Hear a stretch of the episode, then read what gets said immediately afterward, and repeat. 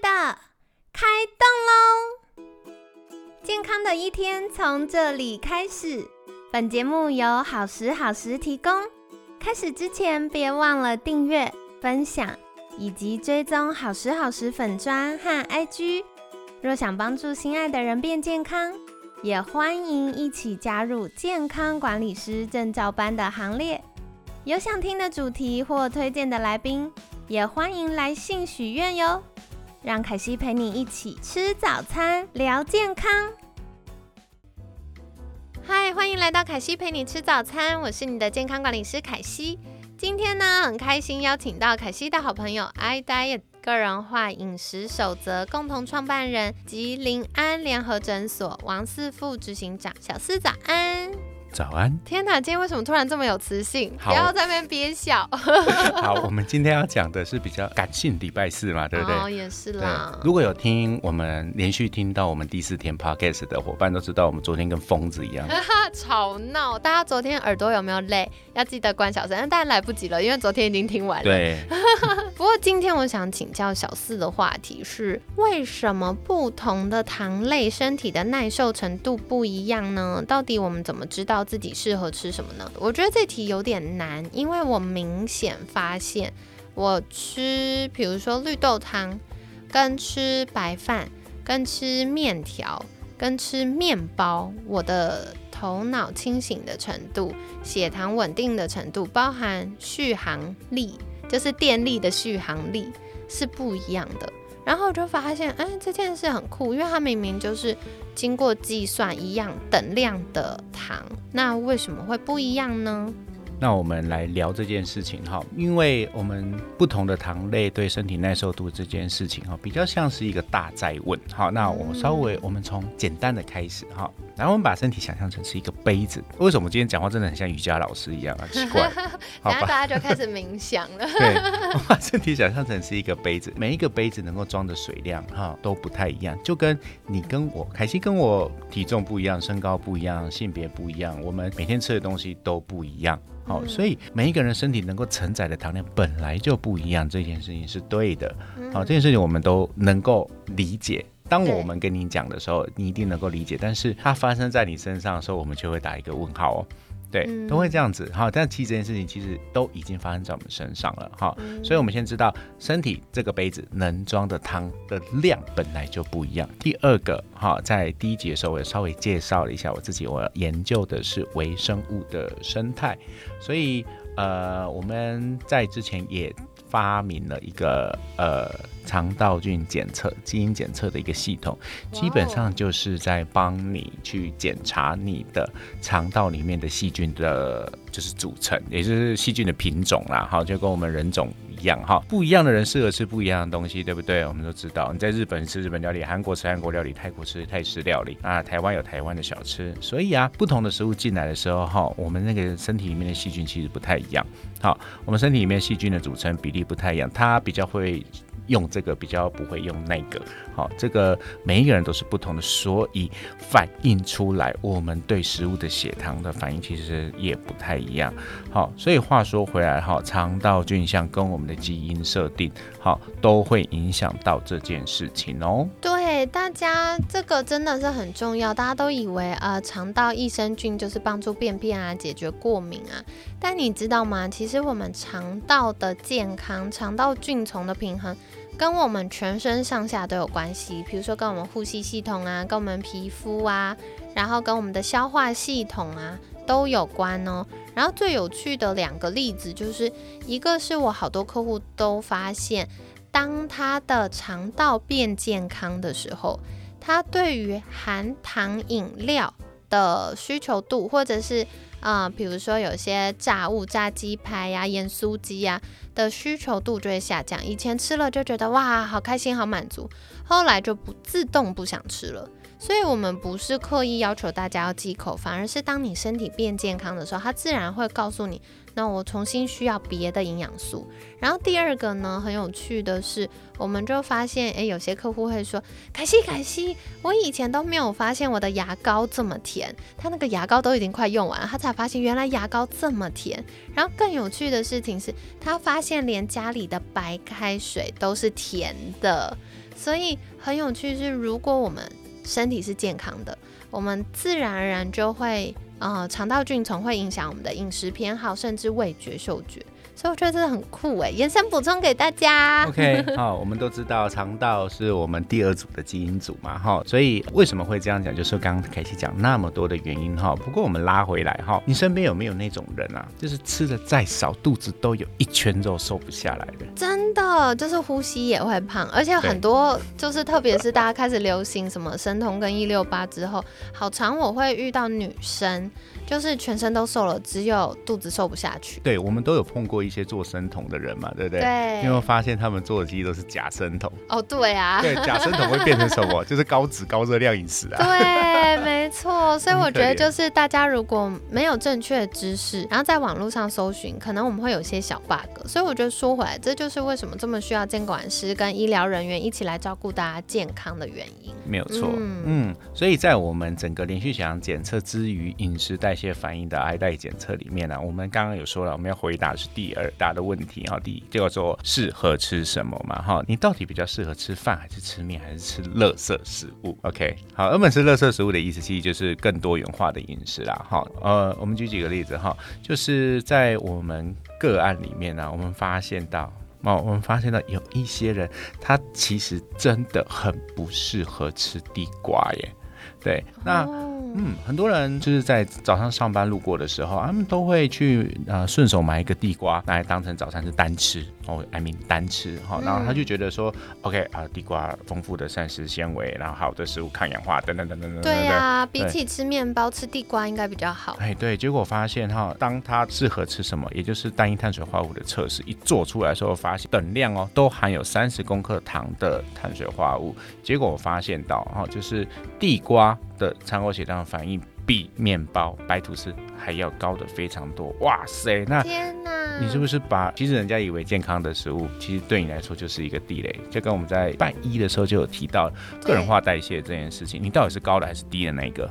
对，没错，而且我觉得这件事应该很颠覆听众朋友们的想象，因为过去我们都会觉得，哎，白吐司是精致糖啊，我们应该要少吃啊。你看地瓜，就像刚刚小思讲，又高纤，然后又有很多的这个，因为黄色嘛，所以也有很多的抗氧化营养素是可以保护我们眼睛啊。它又就是用烤的嘛，所以感觉会用蒸的感觉就比较健康啊。没想到地瓜原来对有一些人来说是没那么适合的。没有错，OK。所以啊，如果你吃到不适合的食物，会变成什么样？重点是还是单吃哦。如果你还有配什么无糖豆浆啊，配蛋啊，或者是最近很夯的黑胡椒鸡胸肉。对对哈，如果配的话都还好，但如果你单吃的话，你会发现一件事情哦。好，我们就想象一下那个血糖哈，我很不适合吃地瓜，我只要碰到地瓜，血糖就会像糖尿病一样跳得非常非常高，一百八、两百哦。对对，那我每一天，假设我中餐晚餐都控制得很好，那我就是早餐都会固定吃地瓜的话，那我就是早上那个讯号，啪，血糖就会冲得很高。请问一下，血糖冲得很高代表什么？代表接下来下游的胰岛素就会跟着冲起来，结果，然后接下来的就是你的生活形态哦。我吃完地瓜早餐，然后我就开。开始坐在那边开始上班，然后压力荷尔蒙很高，对对，然后面对我的压力，然后血糖又很高，那这些东西好累积起来都会会产生什么结果？通通跑去长肚子上的肉肉。对，没有错，这就是问题所在。所以适合吃什么？为什么？为什么也是非常非常的重要的原因。好，那这件事情哈，我们把它归纳成两个重点。第一个重点是。同样的食物，你的选择性啊，我应该要去选择对我的餐后血糖反应相对稳定的碳水化合物的种类。那当然种类的不同哈，当然除了来自于它食物本身的组成以及我们肠道菌，好这两件事情哈。再来接下来就是，那我们大概能够吃多少？所以在我们呃做了一个标准化的测试了以后，我们都有办法可以去推估说我们各种的主食大致上能够去吃多少。以下我就大概跟大家讲一下，你应该要怎么去做这个小配包哈，因为礼拜四又要送一点东西了啦。对，赶快耳朵明天又要放假了。对，明天又要放假，所以礼拜四后我们就稍微再来放松一点点东西了。它的测试方法应该就是你要在一个固定的时间。嗯，好，然后把这些东西哈，呃，我觉得最简单的方法就是称一样的重量了，好，对我们观众朋友来讲，哈，嗯，对，称一样的重量，你可以去比较一下，一模一样重量的食物，我到底比较适合吃哪一个？好，我可以，呃，假设我常吃饭，我该测一个白饭；我常吃粥，我可以测一个白粥；我常吃面，我可以吃一个面条。它面条有好多种，然后你也可以拿来做做一下各种不一样的测试，哈，基本上这样子测完哈，你应该可以自己大致上去知道我比较偏向哪一。种的主食类型对我来说比较好，还有些人很积极哦。哦，在我们测试的案例里面，有些人连那个玉米啊、金龟啊、哈大燕麦片都会拿来测试。测试完了以后，你才会知道哦，哪一些些我平常认为很健康的东西，其实是我食物中的地雷。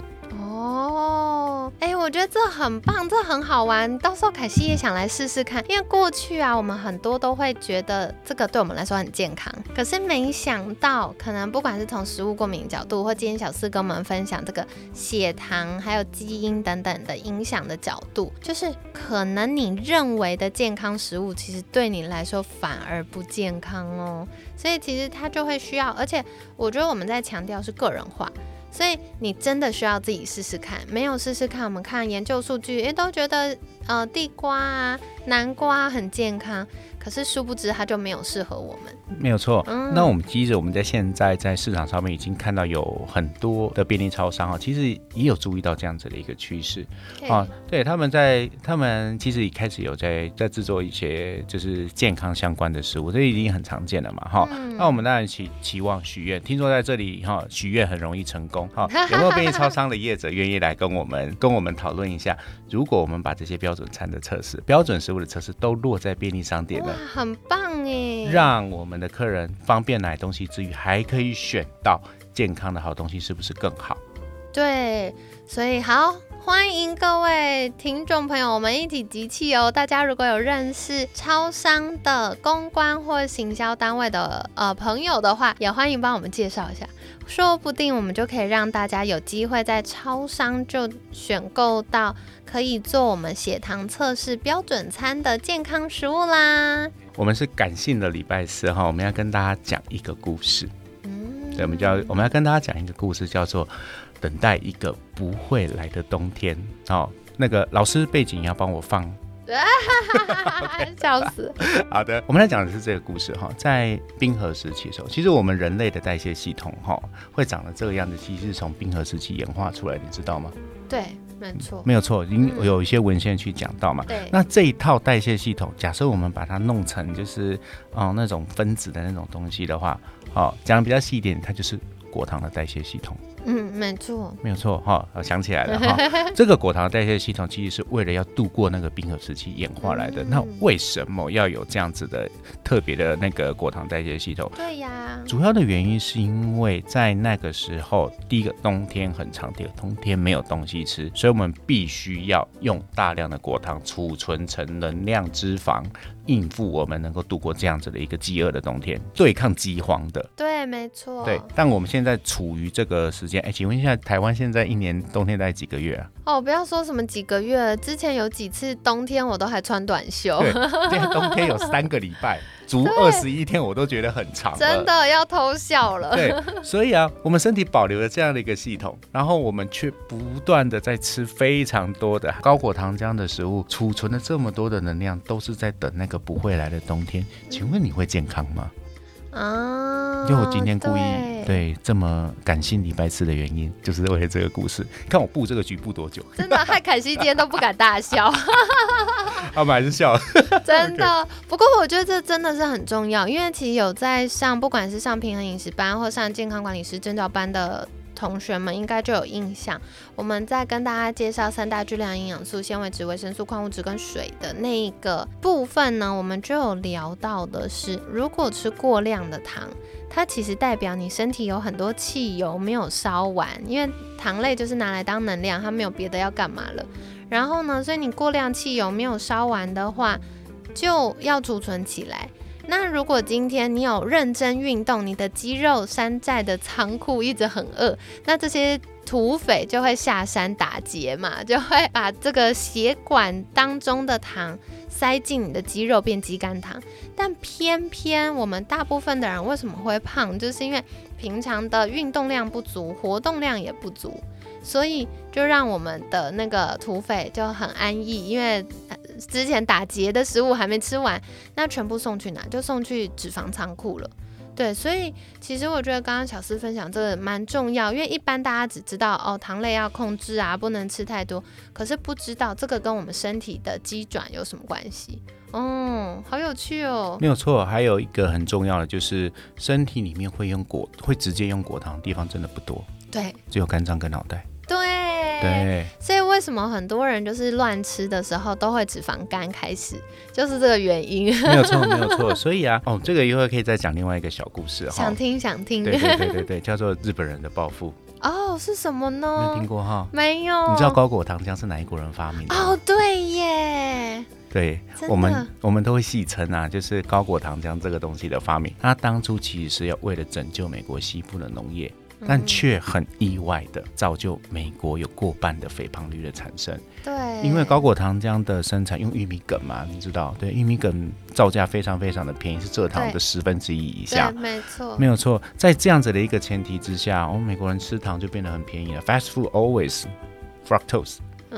嗯，对对对对对，哈，所以，呃，用代谢症候群当成对美国人一个报复，是我们自己讲的一个小笑话。OK，就是开玩笑的，不过这是也是事实，因为其实玉米梗它就是一个农业的算废料，然后他们很聪明，就是再利用嘛，可是殊不知这个再利用完，对我们健康产生极大的影响。没有错，所以在呃果糖的利用里面哈，我们必须要用推估的哈。所以为什么我们一定要哈，一定要在整个个人化代谢测试里面要把你的糖的耐受度摆进来，就是这个原因哦。OK，所以这个呢也是跟大家分享的啦。不知道你今天有没有新的收获呢？就是我觉得太有趣的是，小四就会跟我们分享很多，不只是小技巧，还有执行的原理跟。我们身体机转的部分哦，所以这个呢，就是跟大家聊到了，到底我们应该要怎么吃，然后要吃什么东西，什么时候吃，其实它都会对我们造成影响。嗯，那最后想请问，如果我们要做标准餐的操作，搭配连续血糖机的话，应该要怎么做呢？有没有什么要留意的事情呢？好的，呃，我们刚刚在前面的内容里面有提到，那最后再跟大家做一下提醒哈。首先呢，你要先知道你平常会吃的主食有哪一些。所以其实需要先做一些小记录，没有错。不知道怎么做记录的话，可以去问你的健康管理师。OK，嗯，那我们知道，结果透过我们的问答，我们知道哦，原来我平常会吃的主食有哪一些的时候，我就固定一个时间，好，然后用固定的重量，用固定的重量，好，然后。把它吃下去，那请注意哦，前一餐好，请注意前一餐前一餐尽量的不要有太多的碳水，或者是跟前一餐的间隔尽量拉开一些些，让我们血糖代谢的讯号好，呃，让我们这个整个餐后血糖的讯号是相对稳定的，这样我们比较容易看得出来它的不同哦。OK，好的，所以谢谢小四再帮我们复习一遍哦。很重要的话就是，啊，你要做失策的前一餐，尽量糖类不要太多。那这样子它才会是你，嗯，有把身体有把糖类用完，然后当餐新的那个的数据，然后再来的话呢，就是你最好选择的是同一个。呃，应该说同一个分量，所以可能要称重或者是要做稍微的计算。可是这其实没有那么难啦，因为健康管理师在协助大家的时候，就会直接告诉你说：“来，我们来讨论看看，你过去最常吃，就是过去这一段时间最常吃的淀粉类或糖类食物到底有哪些呢？”然后我们就会帮你算好，说大概的分量是什么。那这个过程当中也会有营养师来协助大家，所以就会。比较知道说，诶，怎么样可以轻松有效的执行，然后又找到你喜欢吃的东西。因为比如说像每个人喜欢吃的东西不一样，如果我们全部的人都测一样东西，你想说奇怪，我这辈子都没有吃过这个东西，那这样也不行。所以最好的做法就是大家可以。嗯，记录一下你平常常吃的东西有哪些呢？然后再跟你的监管师或营养师讨论哦。好的，那今天呢也很感谢小四跟我们分享到了，到底什么东西是标准餐呢？就是到底怎么样？可以找到适合自己的淀粉来源或糖类来源呢？然后我们也聊到了，诶，身体一直在等待一个不会来的冬天。凯西勉强有气质，温柔一点。好啦，所以这也是跟大家分享，就是我们身体在演化过程当中的机转，它其实嗯很重要，是为了生命的延续。可是没想到现在工业化革命之后，我们的食物。在呃，已开发国家其实是过剩的，然后我们的运动量、活动量不足，或者是饮食比例错误的时候，它就对我们造成一些影响了。那感谢小司今天的分享，节目尾声也想要再次邀请小司跟我们介绍一下，如果大家想要更多了解。就是连续血糖测试啊，或者是一些关于瘦身相关的知识，可以到哪里找到你们呢？OK，好，我们的官网是 i d i e t 点 t w 哈，那请不要拼错音哈，变得 i d i o t 会变成小笨蛋。OK，好，i d i 的 t w 哈，在官网里面你就会看到很多有关连续血糖、糖胖症或者是一些个人化代谢的介绍文章哦。好的，所以呢，凯西会把相关链接放在我们节目资讯栏，然后加码加码加码，大家呢可以到我们节目资讯栏一样。有健康管理师的免费十五分钟咨询的连接，所以欢迎大家可以填一下我们的表单，那我们就会有健康管理师跟你联系，然后了解你的健康状况。那如果有需要医疗转诊的话，我们会再协助转给适合服务的医疗人员。那如果嗯。大家是健康宝宝，只是有一些生活上的小小调整的话，健康管理师也会从生活面向给你一些健康促进的建议哟。那今天感谢 iDiet 个人化饮食守则共同创办人及临安联合诊所王四副执行长的分享。每天十分钟，健康好轻松。凯西陪你吃早餐，我们下次见，拜拜。